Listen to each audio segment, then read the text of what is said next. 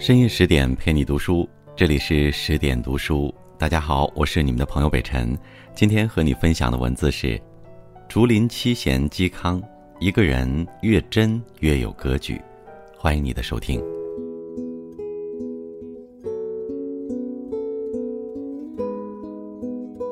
如果容许再活一次，我愿意重复自己的生活，因为我从不后悔过去，亦不惧怕将来。嵇康生于官宦人家，人生道路却与父兄截然不同。由于自幼丧父，嵇康由母亲和兄长抚养，二人怜惜他无父又体弱，并不严加管束。就这样，原本应受精英教育的世家子弟，却如林间飞鸟般自由成长。小嵇康天性聪颖，对各类技艺很感兴趣，又悟性极佳，博览群书。光阴似箭。眨眼间，昔日聪慧童子长成了潇洒不羁的青年。他的不羁要从外形说起。嵇康是个与众不同的美男子。古往今来，美男子不乏其人，他们大都也看重形象。比如英雄孙策，就是得知受伤毁容后，气得伤口迸裂，伤势加重而死。而嵇康虽仪容出众，却从不修边幅，只有闷痒难耐。他才会去洗沐，饶是如此，还被樵夫误以为神仙下凡，虔诚跪拜，真是天生丽质难自弃啊！他在给友人的信里列出七不堪，表示生性不羁，难忍做官。比如自己爱睡懒觉，做官就要早起，如何使得？又如他最喜野游，兴之所至，席地而坐，抱琴吟唱，为官却要枯坐衙内。不可不可，他还开玩笑似的说：“做官要端坐堂上，难免腿脚麻痹。本人满身虱子，如何忍受？最重要的是，自己生性散漫，做官必得暗读劳形，应酬往来，简直与坐牢无异。为加强说服力，嵇康还用麋鹿自比：一头麋鹿如果幼时被驯服，长大便会服从管束。”倘若成年后再束缚，即使配上金龙头，喂养肥美饲料，它还是会强烈思念自由山林、野外风草。言外之意，我自幼习惯无拘无束，做官好处再多也不稀罕。其实约束只是外因，潇洒不羁是流淌在嵇康血液里的真性情。最能体现这份真的，不是生活细节，而是他的作品。论诗，嵇康写诗发乎本心，爱憎分明，却又清俊自然；论书法，他喜欢恣意洒脱的草书，作品被赞为如抱琴半醉，酣歌高眠，又若众鸟时集，群乌乍散。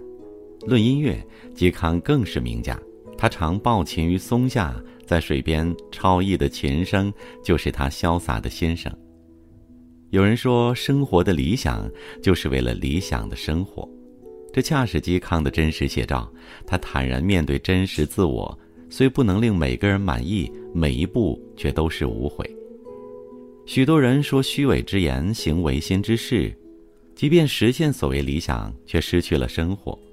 后悔有时是因为没有出发，有时是因为错了方向。嵇康在历史上是以狂傲著称。甚至有些不近人情。他有一个粉丝叫钟会，是名门之后，生性敏慧，在官场游刃有余。不到三十岁便被封为关内侯。想来他也是傲气的人，可面对崇拜的嵇康，其表现简直是谦卑。一次，钟会写下四本论，很想找嵇康点评，可又担心对方高才雅致，瞧不上自己的文章。情急之下，竟将文章置在了嵇康家门口，面红耳赤，逃也般离去。显赫后的钟会再次拜会，他自觉今非昔比，不料嵇康却是不理不睬，只得悻悻离开。不料对方却忽然开口：“何所闻而来？何所见而去？”意在提醒钟会，记住今朝冷遇，莫再自取其辱。钟会咬牙道。闻所闻而来，见所见而去，从此怀恨在心。如果说嵇康对待钟会是冷漠，那对待权臣司马昭就是嚣张。司马昭本想征召其为官，结果他躲去了河东郡。后来好友山涛想举荐他，嵇康直接写下与山巨源绝交书，艰巨出世。史书记载司马昭闻而怒焉，可嵇康似唯恐得罪不够，又绘制了《朝游席尔图》。相传许由听到尧想要让位给自己，觉得污俗不堪，便跑去水边洗耳。朝父得知后，觉得洗耳之水太脏，不让牛在下游饮水。其实，听人说话，耳朵怎会脏污？是怕心灵受到玷污。嵇康根本不屑与司马昭为伍，这等决绝固然痛快，却也为日后杀身之祸埋下祸根。因此，有人惋惜，此人虽才华横溢、逍遥洒脱、目中无人，却是一大性格缺陷。这真是小看了嵇康。他的狂妄无礼，从来只针对名利场上的人，对待朋友却是古道热肠。景元四年，嵇康好友吕安之妻被兄长吕巽奸污，嵇康与兄弟俩素有往来，从中调停。不料吕逊先发制人，去官府诬告弟弟不孝。嵇康义愤填膺，挺身而出，要给吕安作证，这给了仇人可乘之机。司马昭与钟会合谋，将嵇康罗织入狱，要置其死地。他在狱中写下了忧愤诗，深恨苍天无眼，却不悔仗义直言。诗人陆龟蒙曾感慨：“奴颜卑膝真乞丐。”有人用卑躬屈膝换得宝马青裘、美酒甘泉，他们是功利场上的赢家，心灵世界的乞丐。狂傲是嵇康的保护色，看似冷漠坚硬，却只因不愿俯首帖耳。但凡多一份耐心，就不难发现，所谓嵇康的狂妄，其实是坚持正义的豪情，是深入骨髓的不屈。嵇康的行刑名留史册，那一日。三千太学生为其请愿，他们焦急地望着日影，这代表存活的希望。嵇康面色如水，心却悲凉，不为自己，为那些稚气未脱的面孔。他们还太年轻，不懂请愿无用。这个时代的运转，并不遵循世道公理，而在掌权者的喜怒好恶。这些太学生何其不幸，生在这暗无天日的年代，偏又正值天真。嵇康叹了口气，轻抚一曲《广陵散》，悠悠道：“可惜呀，此曲日后要失传了。”而后从容赴死。事业文章随身销毁，而精神万古不灭；功名富贵逐世转移，而气节千载如斯。《广陵散》的确失传，但嵇康风骨不灭。嵌在三千太学生的回忆里，融进在中国文人的骨血中。讽刺的是，看似杀伐决断的司马昭，却很快后悔处死了嵇康。他很清楚，富贵权势不会永存，千秋万载，自己都将被唾弃。司马昭也委屈，自己要给嵇康高官厚禄，结局怎会是两败俱伤呢？嵇康的心，他当然不懂。人生苦短，重在值得，贵在丰盈。许多人想不到，丰神俊秀的嵇康竟爱好打铁。他在后院柳树下搭建了锻铁铺子，又在树旁引水为池。打铁累了，便泡在池中休憩。在富有节奏的锻铁声中，嵇康的心越发的澄澈安定。入水休憩，又让其痛快淋漓。如此酣畅，人生几何？在权臣幕府，却要曲意逢迎，如何可比？在当时，有这种想法的人不止嵇康。相似的灵魂终会相遇。以嵇康为首的七人常聚在山阳县的竹林，当其他世家子弟身着冠带华服，高居庙堂之时，他们却袒胸露乳，痛饮狂歌，林间长啸。许多人认为七人放浪形骸，举止怪诞，犹如斯文。殊不知，怪诞行为的背后往往有合情合理的原因。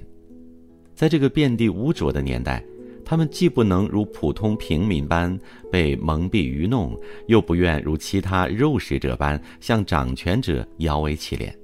除了用看似离经叛道的方式宣泄情绪、表达不满。别无选择。在嵇康看来，比起戴上面具做人，憋屈长寿终老，在竹林间率性相聚的人生更值得一过。正有如哲学家感慨：“内容充实的生命就是长久的生命，人们应该以此衡量人生，而非时间长短。”嵇康的确英年早逝，但他人生无悔，因为没有不值。无论生前身后，嵇康均报得大名。